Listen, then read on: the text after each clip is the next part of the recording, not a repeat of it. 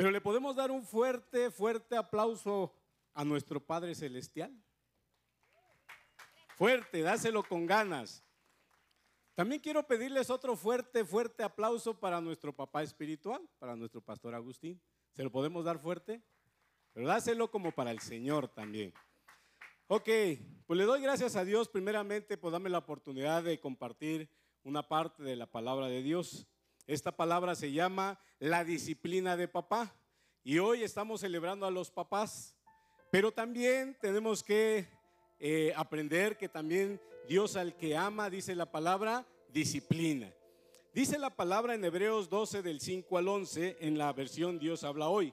Y han olvidado ya lo que Dios les aconseja como a hijos suyos.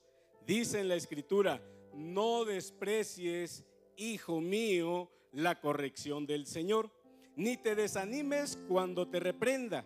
Verso 6, porque el Señor corrige a quien él ama y castiga a aquel a quien recibe como hijo. Ustedes están sufriendo para su corrección. Dios los trata como a hijos. ¿Acaso hay algún hijo a quien su padre no corrija? Pero si Dios no los corrige a ustedes como corrige a todos sus hijos, entonces ustedes no son hijos legítimos. En otras versiones dice, entonces son bastardos, dice la palabra. Además, cuando éramos niños, nuestros padres aquí en la tierra nos corregían y los respetábamos. ¿Por qué no hemos de someternos con mayor razón a nuestro Padre Celestial para obtener la vida? Verso 10. Nuestros padres aquí en la tierra nos corregían durante esta corta vida, según lo que les parecía más conveniente, pero Dios nos corrige para nuestro verdadero provecho para hacernos santos como Él. Verso 11. Ciertamente, ningún castigo es agradable en el momento de recibirlo, sino que duele. Pero si uno aprende la lección, el resultado es una vida de paz y rectitud. En este capítulo, aquí nos habla de la paternidad de Dios para nuestra vida. La mayoría somos papás. Y tal vez alguien diga, bueno, yo no soy papá, estoy muy joven.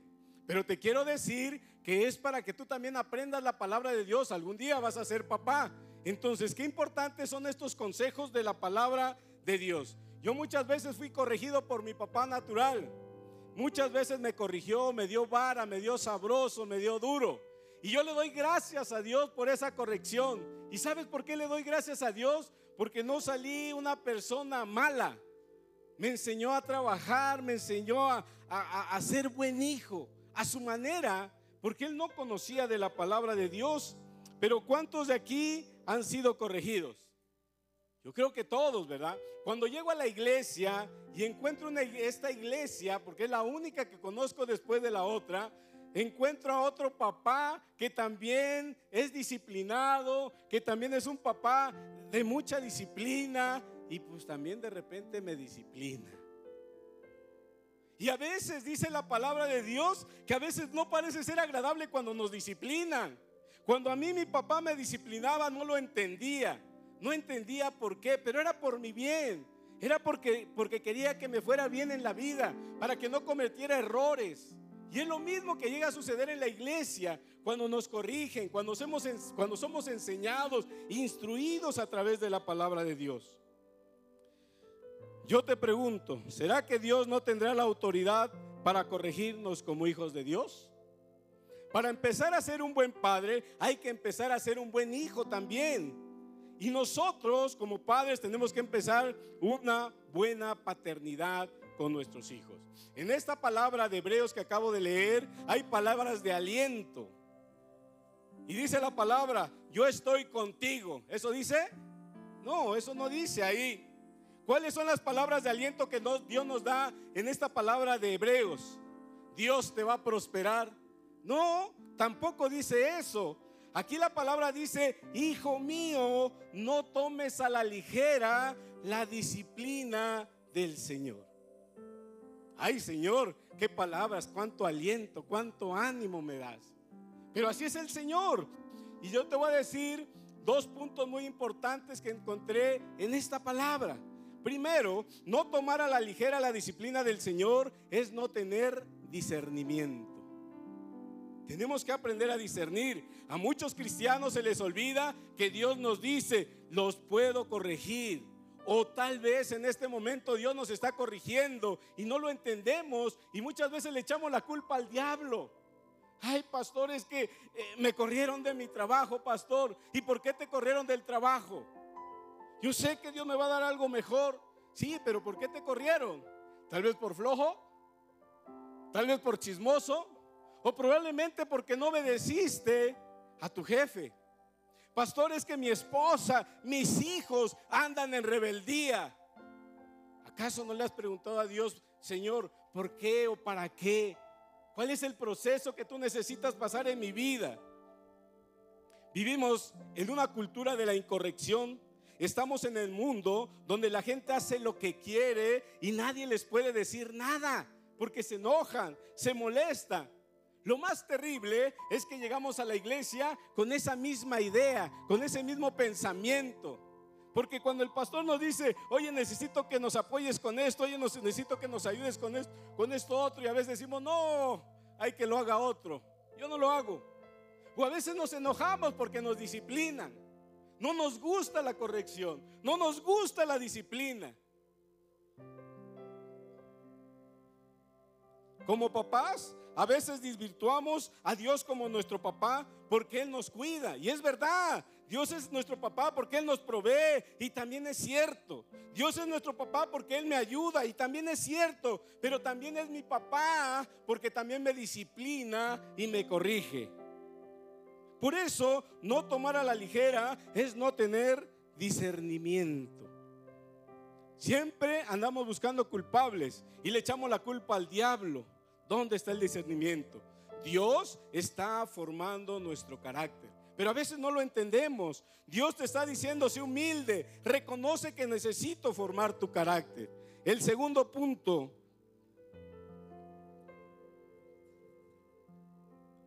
no te desanimes. ¿Cuántas veces nos desanimamos? Porque nos disciplinan, porque nos corrigen, ¿Cuántas veces? Aquí en Hebreos dice la palabra, no desprecies, hijo mío, la corrección del Señor, ni te desanimes cuando te reprenda. Yo te pregunto, ¿cómo corriges a tu hijo? ¿Cuántas veces ves que tu hijo anda para acá, para allá, rompe, tira tantas cosas y le decimos, hijo, no lo hagas? Hay, hay, papás que ni siquiera los corrigen, nada más los ven que andan tirando todas las cosas, destruyendo muchas cosas y ni siquiera les hablan. Los dejan que hagan lo que quieran. En nuestro caso, bueno, en mi caso, a mí mi papá, nada más con la mirada, agarraba el cinturón y a ver a dónde vas y órale. No sé si a ti te tocó así, pero nosotros así fuimos corregidos y así fui corregido, ¿verdad? Nos daban duro y no salimos malos. Por eso, no te desanimes. ¿Cómo corriges a, tu hijo? ¿Cómo fueron nuestros padres? Nos dieron duro. Corríamos, con, nos correteaban el, con el cinturón. Y luego en la casa, muchas veces en la familia hay dos, tres hijos y uno de ellos es más inteligente que los otros. Y le preguntas a tu hijo, ¿cuánto es dos más dos? Cuatro. Dos más dos, burro, cuatro. Otro, dos más dos. Y te das el golpe. Y le preguntas a tu hijo el inteligente, ¿cuánto es dos más dos? Cuatro, papá. Ay, perdóname, hijo. Perdóname, ya la regué. ¿Cuántas veces nos equivocamos? Muchas veces nos equivocamos tú y yo. ¿No se parece esa reacción muchas veces a la nuestra? Cuando nos corrigen, cuando nos disciplinan y luego decimos, me voy de la iglesia. Ay, es que esa iglesia es muy dura. Ay, es que ese pastor, mejor me voy de la iglesia. A veces hacemos berrinches también. Por eso algo muy importante es nunca corregir a los hijos con ira. Nunca corrijas a tus hijos con ira. Dios conoce el corazón de sus hijos, por eso Dios te dice, cuando te disciplino, no te desanimes. ¿Cómo lo diríamos allá en el barrio? No te agüites, hombre, todo va a pasar. Cuando Jesús estaba pasando por alguna situación difícil, corría al Padre. Y muchas veces corrió al monte de Getsemaní y decía, Padre, haz de mí pasar esta copa, pero que no se haga mi voluntad, sino la tuya. Iglesia, Gracias. Que Dios te bendiga.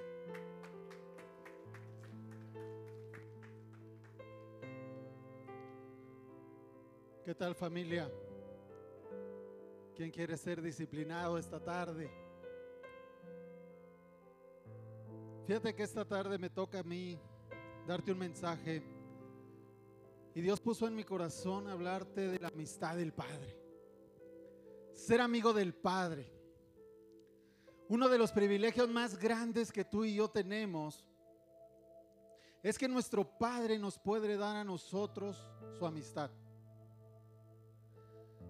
La relación de amistad se desarrolla a través de la confianza, de la humildad, de la transparencia, de la lealtad y de un interés común. Muchos son los llamados, pero pocos los elegidos. ¿Tú dónde quieres estar? Hay diferentes niveles de relación que podemos llegar a tener con una amistad con el Padre. Podemos congregarnos toda la vida y nunca conocer a Dios.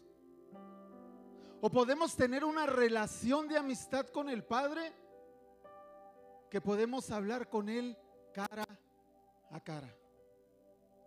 Así como lo hizo Moisés, así como lo hizo Abraham.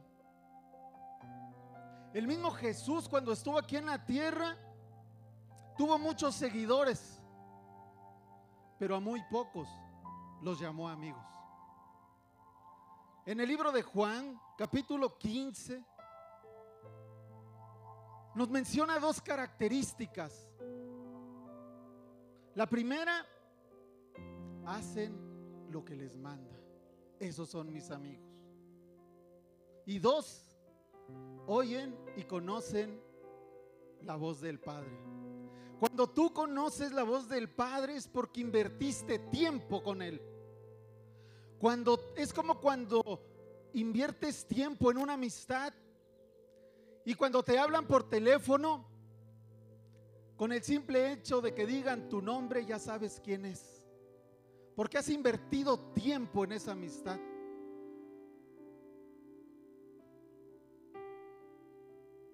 Si hacemos lo que nos manda, entonces hemos invertido ese tiempo y tú y yo somos amigos. Tú y yo tenemos una promesa.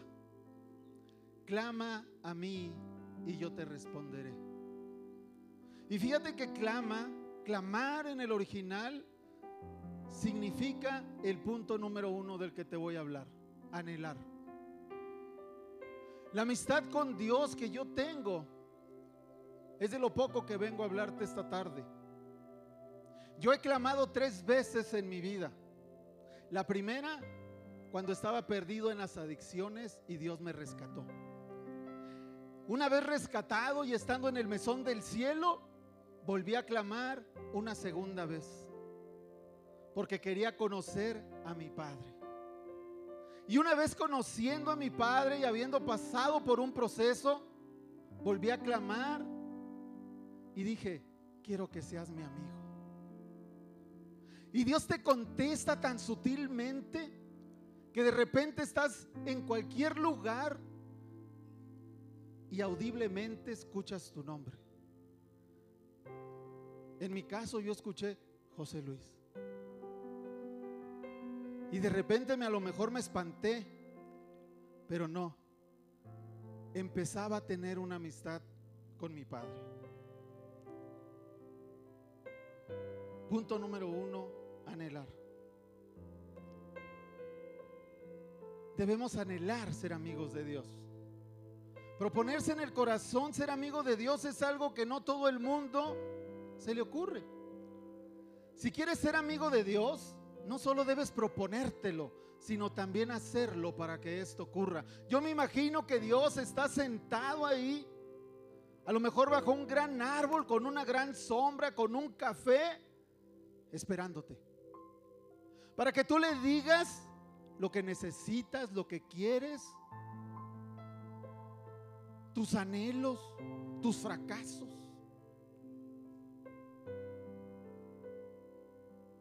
Y poderse tomar un café juntos y platicar. Punto número dos. Honestidad. Cuando tú te acercas con el Padre, necesitas ser honesto.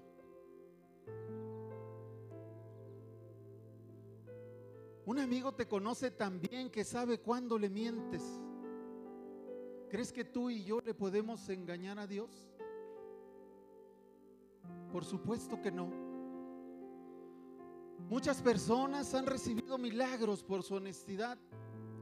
Y hay un pasaje en Mateo capítulo 8, verso 8.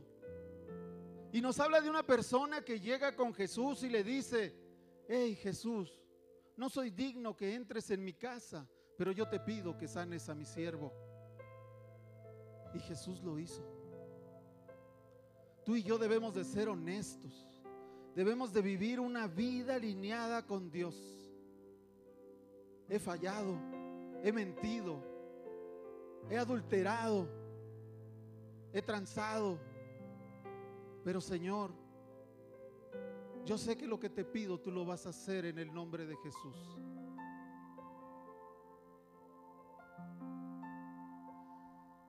Cuando tú y yo estamos platicando con el Padre, ese es el punto número tres, oración. No necesitas recitar y leer y recitar todos los versículos que te sepas. Simple y sencillamente necesitas llegar con Él honestamente, anhelar su amistad, platicar con Él. Y es la única forma que tenemos tú y yo para platicar con Dios a través de la oración. Ahí es donde tú le hablas y ahí es donde Él te habla. Él siempre está esperando que tú y yo nos acerquemos confiadamente a hablar con Él. La amistad de Dios es el tesoro más grande que puedes tener. Y la herencia que como padres le podemos dejar a nuestros hijos es esa amistad con Él. Enseñarles primeramente que es su Padre y después enseñarles a que es su mejor amigo. Es un amigo que nunca te falla. Es un amigo que siempre está ahí. Es un amigo que te tiende la mano cuando lo necesitas. Es un amigo que te dice, hey, levántate. Es un amigo que está para escucharte. Es un amigo que está para darte lo que necesitas el tiempo que tú lo requieras. Él está sentado a la mesa. Dice la palabra, he aquí, estoy tocando la puerta y quiero cenar contigo. Y cuando tú cenas, es porque platicas. Cuando tú estás en una mesa, estás con tus amigos. No sientas a tu mesa a un desconocido. Es real. Existe pero, pero está en ti y en mí descubrirla. Y una vez que la descubras, debemos hacer todo lo posible para mantenerla, para cuidarla y para disfrutarla. Tenemos un legado escrito de nuestro amigo y nos deja en una de tantas palabras que tenemos un futuro y una esperanza. Y cuando tenemos a nuestro mejor amigo diciéndonos eso, entonces el futuro que tú y yo tenemos es bueno. El anhelar, la honestidad, la oración son puntos para ser amigos del Padre. Y con esto termino. Salmos 25, 14. Es un privilegio ser su amigo. No dudes en ser amigo de Dios. No dudes en ser amigo de Dios. Él te está esperando. Amén.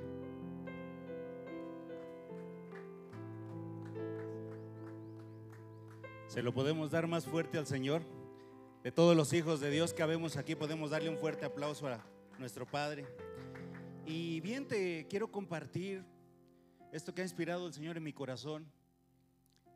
El tema es honrar el legado de tu Padre. Y quiero darte la definición de lo que es un legado. De acuerdo a la Real Academia Española, dice que es el derecho legal del fallecido de transmitir eh, bienes, cosas a otras personas. Y desde el punto de vista espiritual, nosotros tenemos un gran legado. El mejor ejemplo, nuestro Señor Jesús, nuestro Padre nos ha amado. Y este es un mensaje de exhortación a la iglesia, a cada uno de sus hijos hoy, porque hoy celebramos el Día del Padre, el más grande que podemos tener. Y el punto número uno es este mensaje a los hijos de Dios. Y que tiene su fundamento en Juan 3:16. Dice que de tal manera amó Dios al mundo que dio a su Hijo unigénito para que todo aquel que en Él crea no se pierda, sino que tenga vida eterna. Y ahí tenemos el ejemplo del Padre amando. Y dice que ama a todo el mundo, no nada más a nosotros, ama a todo el mundo, a todo lo que Él ha creado. Y nosotros como hijos tenemos esa responsabilidad. Y no quiero hablar de obligación, hablo de responsabilidad de que como hijos nosotros estemos amando a todos aquellos que no conocen su palabra y su verdad. No es fácil, porque a veces pensamos que los que no tienen a Dios o a Jesús en su corazón, que, no tienen mucho derecho, nosotros tenemos que ir por ellos. Y este es el mensaje, ¿verdad? Esos hijos de Dios que nos preciamos, que nos decimos hijos de Dios, de que propaguemos el Evangelio, que hablemos a los demás del amor, de la salvación, de la vida eterna. Están hablando eh, de, la oración, están hablando de la comunión, están, están hablando de disciplina. Y todo eso lo tenemos como hijos, pero ¿cómo les explicamos a los que no le conocen de que hay esa oportunidad de salvación y de vida eterna? Es un legado maravilloso y tenemos que honrar como hijos ese legado. Y nos corresponde a todos, no nada más a los que tenemos la fortuna, el honor de pararnos aquí en este púlpito y tomar un micrófono, predicar la palabra. Nos corresponde a todos ser ejemplo, predicar con el ejemplo, con tu esposa, con tus hijos, tu familia. No nada más es exclusividad de un pastor. Como hijos todos tenemos esa responsabilidad. Punto número dos. Este es el mensaje a los padres naturales. Y el fundamento está en Juan 14, 6. Jesús dijo, yo soy el camino, la verdad y la vida. Papá, en lo natural, ¿qué camino estás enseñando a tu familia? ¿Qué buenos hábitos, qué costumbres, qué cultura le estás dejando a tu familia natural, a la esposa, a los hijos que Dios te ha dado? En lo natural, ¿estás honrando el legado que Jesús nos ha dejado a nosotros? Y hablo a toda la iglesia, a todos los que me están viendo en línea. ¿Qué estamos haciendo? ¿Estamos dejando como fundamento la palabra? Buenos hábitos, congregarnos, hacer todo lo que la palabra establece, compartir el Evangelio, hablarle a otros, tener buena actitud, ser buenos trabajadores, ser apasionados por tu familia, dar lo mejor por ellos, por la iglesia, servir, diezmar, ofrendar. ¿Estás haciendo lo que dice la palabra? ¿Estás tomando las bendiciones de Dios? Juan 14, 6 nos habla, dice, yo soy el camino, la verdad y la vida. Él es el único camino, no dice si hay otro camino bueno o malo, Él es el único camino, el cual nosotros como hijos tenemos que seguir, porque permanecer en Jesús es hacer su voluntad. Permanecer en la iglesia, congregarnos, dar lo mejor, en la alabanza, en todos los ministerios, en todo lo que hacemos, en nuestra vida secular, buscar ser mejores cada día, es estar honrando el legado de nuestro Padre que está en los cielos. Porque Jesús vino a eso. Nos dejó un gran ejemplo de entrega, de pasión por toda la familia en Cristo que somos. Nos vino a rescatar, a darnos libertad, salvación, perdón de pecados. Y nosotros tenemos que hacer lo mismo también, ser entregados. Tenemos que disfrutar ese legado de nuestro Padre, hacernos de las promesas, porque en la palabra está su voluntad. Pero las estamos viviendo como papás naturales, estamos viviendo en esos milagros creativos, financieros, de libertad, de sanidad, caminamos en ellos. ¿Qué estamos dejando a nuestra generación que viene atrás, a nuestros hijos? ¿Les estamos enseñando de quién depender o no lo estás haciendo? Punto número tres. Este es el mensaje a los hijos naturales y espirituales. Filipenses 4:8 nos enseña que busquemos todo lo honesto, lo bueno, lo justo, lo digno, lo de buen nombre, donde haya virtud alguna, lo que sea excelente, que lo busquemos. Y dice que en eso pensemos. Muchas veces podemos quejarnos y decir, no, pues es que mi papá no me enseñó, es que mi papá eh, no ha tenido buenos hábitos, no me ha inducido. Hijo, yo te quiero decir hoy de parte del Señor, si tú eres un joven, si tú eres un adulto, cuando tú empezaste a volar y que saliste a ganarte el pan nuestro de cada día, que empezaste a estudiar, empezaste a tener criterio, el responsable eres tú. No culpes a tu papá de tus éxitos o tus fracasos. El responsable eres tú. Más bien de los fracasos. El responsable eres tú. Porque si algo no está bien en tu papá, algo que te haya dicho, tú tienes que observar lo bueno, lo honesto, lo justo, lo digno. Tiene que ser la palabra tu fundamento. Y tienes que hacer lo que valga la pena. Un día alguien me dijo, es que yo no he tenido a mi papá, no ha estado conmigo. Y le digo, pero ¿cuál es la excusa? Si tienes dos manos, dos pies, un cerebro, dos ojos, dos oídos, o sea, eres igual que otro ser humano, de ti depende el resultado, porque no te has empeñado, no has sido diligente, no has trabajado en lo que realmente tenías que hacer, pero no has observado las cualidades, has visto los defectos y los has abrazado como hijos naturales o espirituales tenemos que hacer todo lo bueno y honrar a nuestro Padre, honrar el legado que Jesús nos ha dejado. Esa es nuestra responsabilidad, aún como hijos espirituales. Somos seres humanos y tenemos tantos defectos. Pero a este joven yo le dije, ¿sabes qué? Yo soy huérfano de, antes de siete años. Y tuve mucha mamá, padre y madre. Y hoy quiero honrarla. Porque el que honra padre y madre, largos días de vida y paz le aumentarán. Y Jesús nos ha enseñado eso. Hoy tenemos que honrar la obra de Jesús. Ser una iglesia impetuosa, poderosa, que hable de la libertad, de la salvación, de la vida eterna. Yo no tuve quien me dirigiera.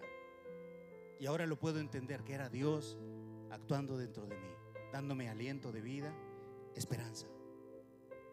No culpes a tu papá si no te ha inducido bien. Honralo, bendícelo, levántate como un guerrero en tu casa, pero que dependa de ti el resultado. Y que honres el legado que Jesús nos ha dejado. Hablarle a todo mundo de la salvación, de la vida eterna.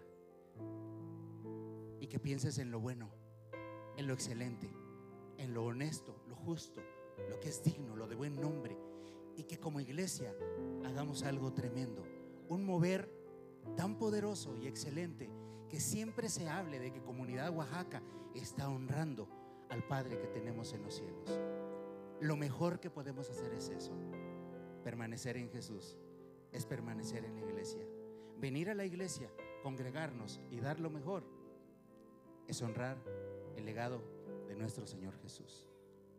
Familia, que tengas excelente día. Feliz Día del Padre y que Dios les bendiga.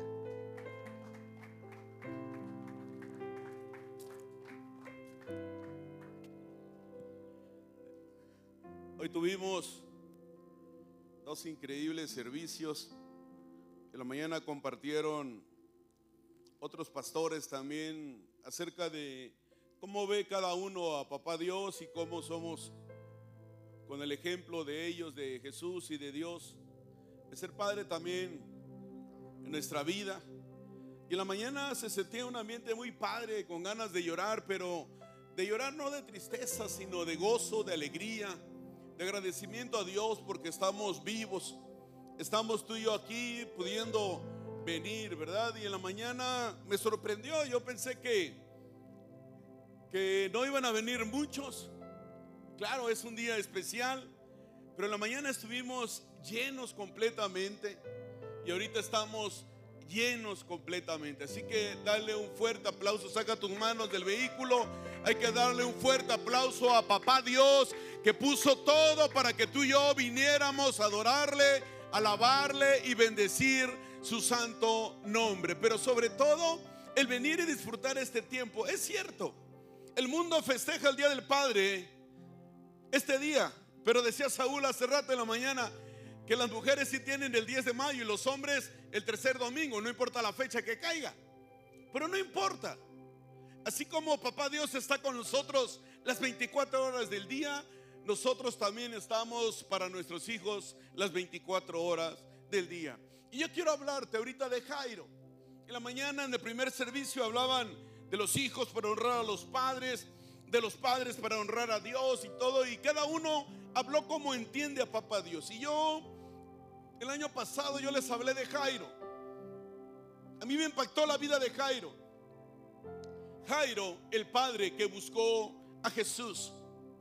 No importa la experiencia que hayamos tenido nosotros con nuestros padres. Quizás no tuvimos la oportunidad de convivir con ellos. Quizás no tuvimos la oportunidad de disfrutar con ellos. Quizá tu papá tenía alguna adicción a algo. Quizá abandonó a tu mamá, no lo sé. Quizá no estuvo ahí contigo, pero ¿sabes qué? Cuando llegamos a los pies de Jesús, conocemos a un Dios, a un Padre que jamás nos va a abandonar, a pesar de que tú y yo le fallemos. Dios siempre se mantiene fiel. ¿Hay alguien que cree eso? ¿Hay alguien que le pueda dar la mejor ofrenda de aplausos a Dios? No importa si le fallamos, Él jamás nos va a fallar. Si tu papá te falla, Dios jamás te va a fallar. Y en Lucas 8:40 dice que cuando volvió Jesús le recibió la multitud con gozo, porque todos le esperaban. Entonces vino un varón llamado Jairo, que era principal de la sinagoga, y postrándose a los pies de Jesús le rogaba que entrara a su casa porque tenía una hija única, como de 12 años, que estaba muriendo y mientras iba, la multitud le oprimía. Fíjate bien, punto número uno. Jesús regresaba de una gira que había hecho en la región de Gadara, en donde había sanado un hombre que estaba poseído por demonios. Punto número dos, al llegar Jesús, recibido ansiosamente por una multitud gozosa. Pero dice que dentro de esa multitud se encontraba un hombre llamado Cairo un hombre importante. Y este hombre importante al final era un papá. Al final estaba preocupado porque su única hija estaba enferma de muerte. Y él seguramente escuchó de Jesús. Él escuchó que Jesús sanaba leprosos. Él escuchó que Jesús sanaba cualquier tipo de enfermedad. La gente hablaba de un Jesús. Este hombre era un hombre muy importante en la comunidad, tenía autoridad. Era encargado de una sinagoga. Era un hombre que tenía en confianza. La comunidad lo conocía, sabía quién era. Él amaba a Jehová, pero escuchó de Jesús. Punto número tres. Jairo era en ese momento cualquier hombre. No era un líder, no era un hombre prominente, no era un hombre letrado quizá en ese momento, pero era un hombre como cualquier papá que busca que sus hijos estén bien. Era la única hija que tenía. Tenía el mundo encima, una crisis en su vida. Iba a perder a su única hija. Y Jairo pudo haber tenido dos opciones. O quedarse sin hacer nada. O buscar al maestro. o quedarse con su religiosidad o buscar al maestro. Quedarse con su machismo inútil o ser un hombre que busca a Dios por sobre todas las cosas. Jairo pudo haber tenido en primer lugar lo que el mundo dijera de él, que era un hombre letrado, un hombre importante, como un hombre se iba a postrar a los pies de un carpintero, un hombre que su familia no era de renombre. A Jairo no le importó lo que el mundo decía de él. A Jairo lo que más le importaba era su familia. Como hombres, imagínate que tú y yo fuéramos Jairos. Que en la iglesia de comunidad Oaxaca hubiera puro Jairos. ¿Cómo estaría nuestra familia? Que no nos importara lo que el mundo dijera de nosotros. Nos enseñaron que no lloramos los hombres, porque somos hombres. Pero sabes qué, Dios habla de una manera muy diferente. Porque me impacta la vida de Jairo. Porque a veces no tenemos nada y abrazamos esa nada más que a Dios. A veces tenemos algo que es poco y lo ponemos en primer lugar antes que a Dios. Jairo nos está mostrando que para él lo más importante era su hija su familia, porque sabía que si moría su hija, su esposa iba a estar muy mal y él iba a estar muy mal. El mundo se les iba a venir encima. A veces atesoramos tanto, tanto, que perdemos lo más importante a la familia. A veces tenemos sueños, ilusiones y a la familia la dejamos en segundo lugar. Cuando yo, antes de conocer de Jesús, la figura de padre y de esposo para mí no era relevante. Para mí lo relevante era ser exitoso, ser profesional, tener una buena posición, un buen trabajo, un buen negocio y lo demás, mis hijos y mi esposa, no eran relevantes. Pero cuando llegó la palabra de Dios y conocerás la verdad y la verdad te hará libre, empiezo a ver el amor tan grande de Dios para con sus hijos. Y pude entender que cuando tú y yo le fallamos a Dios, Dios es fiel. Dios permanece fiel. Y cuando yo leí del hijo pródigo, digo, caray, caray, este joven pensaba que era Superman, que él podía solo. ¿Cómo le pudo haber pedido a su papá su herencia? Se fue y la malgastó. Y comía lo que comían los marranos. Y yo me acuerdo, yo le ayudaba a mi abuelita a darle de comer los marranos que tenía. Era desperdicio con gusanos. Y regresa. Y eso era lo más sorprendente. El padre no le dijo, te lo dije, cabezón. Te dije que no te fueras. Dice que el padre, y así nos recibe Dios, lo recibió con un anillo, le dio su abrazo, le dio el mejor traje que tenía, lo vistió, lo recibió otra vez en su casa con los mismos derechos que tenía. Así es Dios. Así es Dios con nosotros. Y Jairo, este hombre, punto número uno, Jairo no sintió vergüenza de buscar a Jesús. Muchas veces viene el machismo a nuestra vida y nos aislamos. En lugar de pedir ayuda a un pastor, a un líder, a Dios, orar, nos aislamos. Caemos en alguna adicción, en la droga, en el alcohol, mujeres, no lo sé. Nos vamos a la depresión como hombres. Le encargamos a la mujer que ella vea todo. Jairo no sintió vergüenza en buscar a Dios. Jairo no envió a su esposa a buscar a Dios. Jairo fue directamente con Jesús. Jairo entre los apretujones, la multitud se agolpaba alrededor de Jesús, olían a, a axila quizás no se habían bañado y ahí estaban. Imagínate Jairo con su vestimenta, bien perfumado el hombre, pero ahí estaba entre los demás. Un hombre común y corriente entre los demás buscando al Salvador, a Jesús.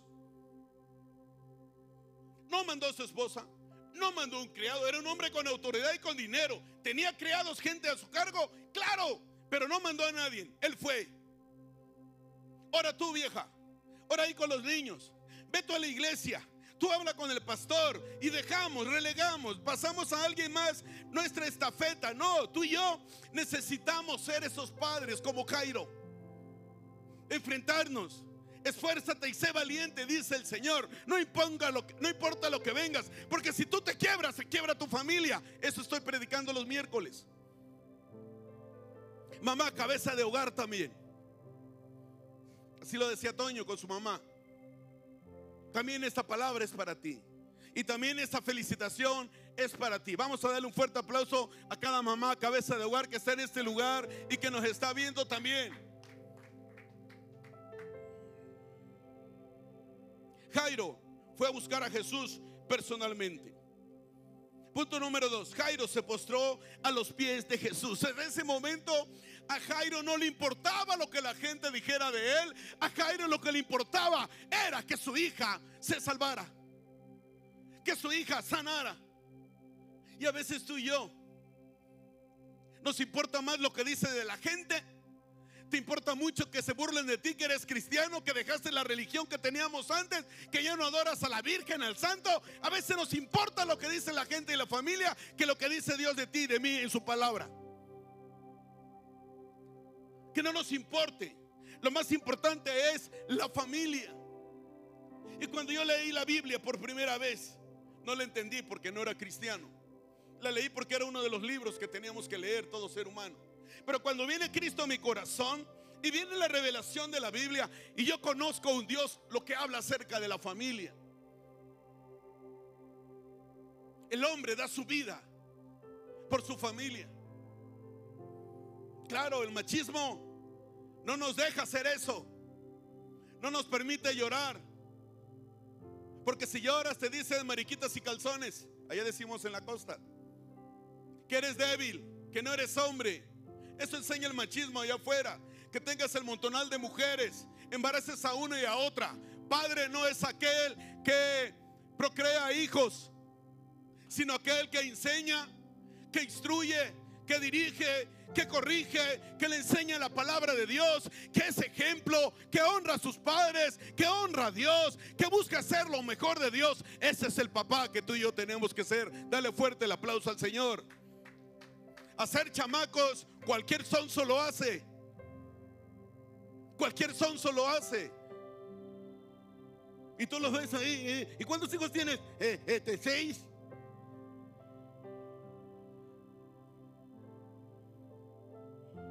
Eso no dejes que tu, hija se case con cualquier sonso. Jairo mantuvo firme su confianza en Jesús. ¿Verdad? En el verso 49 dice, estaba hablando aún cuando vino de su casa, uno de, su, de casa del principal de la sinagoga, a decirle, tu hija ha muerto, no molestes más al maestro. Oyéndolo Jesús le respondió, no temas, cree solamente y será salva. Imagínate Jesús, eh, eh, Jairo mantiene firme su confianza en Jesús.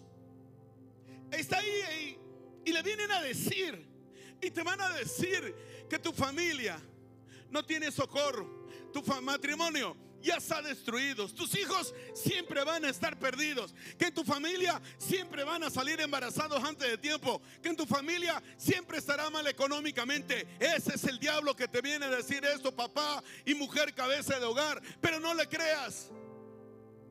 Es cierto, le viene a Cairo, tu hija se murió. Pero Jesús está a un lado tuyo y te dice, no temas y tan solo cree.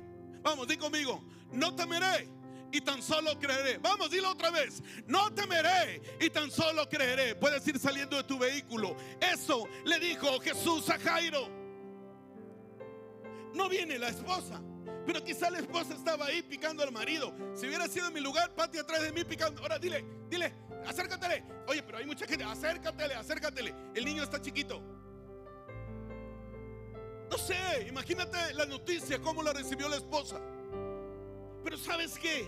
Había dos opciones de Jairo en ese momento de crisis, en ese momento de vulnerabilidad, en ese momento de enfrentar un problema. Hay dos opciones que tú y yo tenemos como papá. O Jairo creía, porque era cierto lo que le decía que su hija había muerto. O Jairo creía en Jesús que le dijo, no temas y tan solo cree. Qué complicado haber estado ahí para Jairo creer lo que Jesús le estaba diciendo. Estaba ahí su sirviente, alguien de la sinagoga, y le dijo, hey, ya no hay manera que tu familia se salve. Pero por el otro lado, Jesús en la Biblia nos dice, hey, no temas, si tan solo cree, ¿a quién le vamos a escuchar? Y en el verso 52 le dice Jesús, no está muerta, sino dormida. Dice que los que estaban ahí se empezaron a burlar de Jesús.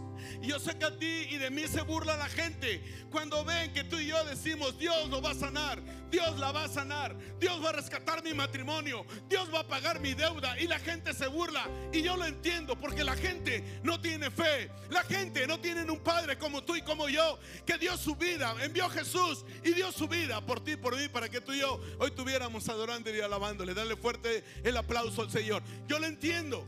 Yo lo entiendo. Yo entiendo a la gente que duda y se burla de nosotros. La gente dice, mira, esos locos debajo del sol están locos. Voltea a ver que está todo el día. ¿Estás loco o loca si es mujer? Dile, dile, dile. Estamos locos por Jesucristo. Pero ¿qué estuviéramos haciendo años anteriores? Embrutecidos de alcohol, con mujeres, con hombres, droga. ¿Dónde estaríamos? Yo estaría muerto en este día. Yo estaría muerto. ¿Estaría con papá Dios? No, allá anduviera con el diablo. Solo Dios puede hacernos un buen esposo y padre para nuestros hijos. Seamos agradecidos. Gracias por ese amén. Seamos siempre agradecidos con papá Dios. Y quizás no tuviste la oportunidad de terminar una carrera, pero yo te digo que tus hijos sí lo harán.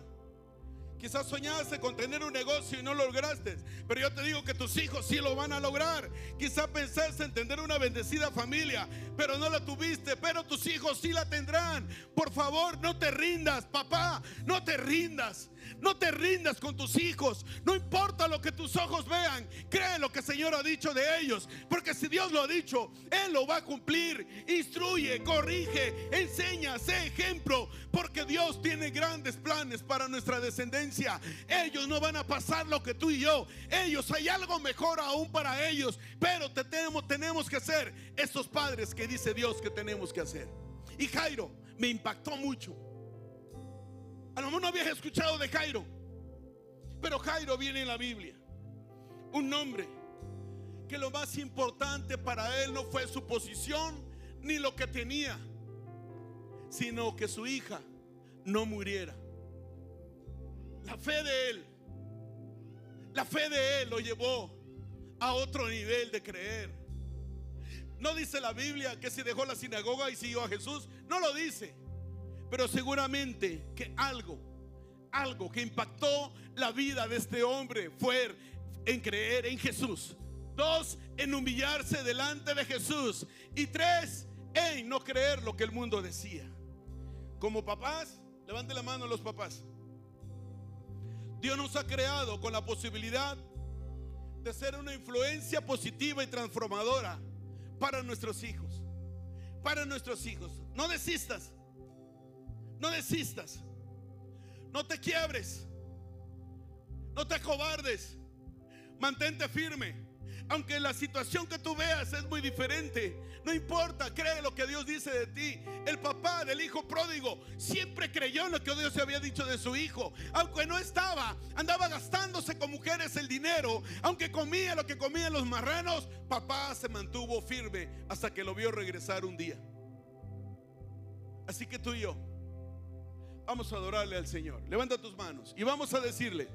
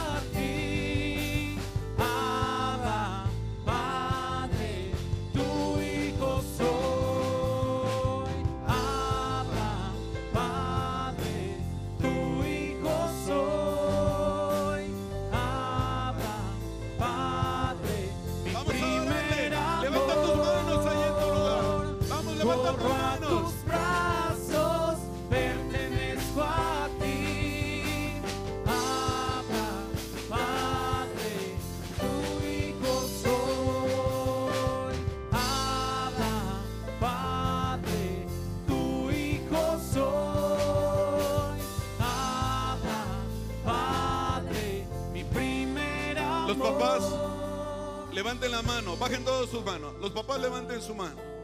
Mamá cabeza de hogar, levanta tu mano. Vamos a orar por ellos. Familia, acércate ahí a tu papá. Si hay alguien solo, acérquese con su familia. Todos los voluntarios también. Todos, todos, todos, todos. Y mientras está la oración, vamos a orar por cada papá en este lugar. Ver a Dios como papá y ser esos padres que nuestros hijos y familia necesitan. Así que vamos a orar por ellos. Padre, en lo que está la adoración. Padre, en el nombre de Jesús. En el nombre, vamos, vamos, vamos, en lo que está la adoración. Vamos, hay que orar por todos los papás ahí en tu lugar. Vamos. Ora por tu papá. Y si no está, ora por él donde quiera que él esté.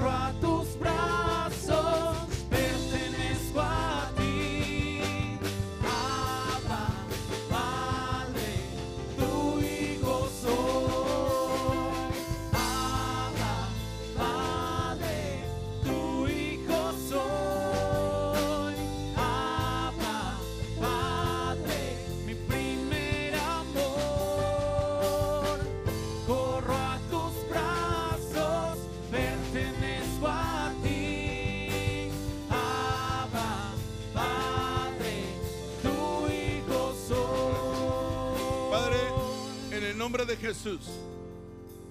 Yo declaro que cada papá y mujer cabeza de hogar que hoy estamos aquí y estamos conectados, Señor. Yo declaro que hoy hemos entendido, Señor. Primero, buscarte a ti por sobre todas las cosas. Segundo, pedirte perdón, Señor. Porque quizás hemos fallado. Quizás hemos, nos ha importado más lo que dice el mundo que lo que tú dices de nosotros. Perdónanos si no hemos sido esos hijos que tú necesitas. Perdónanos si no hemos sido esos padres que nuestros hijos necesitan. Perdónanos, Señor, si no hemos sido los esposos que nuestra pareja necesita. Pero Padre, te pedimos perdón en el nombre de Jesús. Pero Padre, hoy declaramos que cada uno de los que hoy estamos aquí hemos entendido, Señor, que te vamos a honrar por sobre todas las cosas. En primer lugar, Señor, tú serás el número uno en nuestras vidas. Padre, sabemos que tú nos has enseñado y corregido con amor y misericordia. Y eso mismo haremos con nuestros hijos. Sabemos que nuestros hijos no van a fallar porque no son perfectos. Pero al igual que tú, papá, nos recibes con los brazos abiertos cuando te fallamos, nosotros aplicaremos el mismo amor y la misma misericordia para cada uno de nuestros hijos. Señor, danos la sabiduría para que podamos, Señor, dar el sí al esposo y a la esposa de nuestros hijos. Que sean hombres y mujeres que amen y honren a Dios. Que sean hombres y mujeres que amen y honren a sus papás. Para que nuestros hijos vivan todo lo que tú has dicho en tu palabra, Señor. Y así como Jairo. Así como Jairo, Señor, a pesar de haber escuchado que su hija ya estaba muerta, hoy creeremos en lo que tú nos dices a cada uno de nosotros. No temas y tan solo cree no temas y tan solo cree. Esa será la frase que enfrentaremos cada día. Todo aquello que esté en contra de nosotros, en el nombre de Jesús. Y cada uno te decimos otra vez, vamos, vamos a decirlo otra vez. Vamos a decirle, Él es nuestro Padre, Él es Jesús, Él es el que merece. Vamos, vamos a decirle, Él es nuestro Jesús.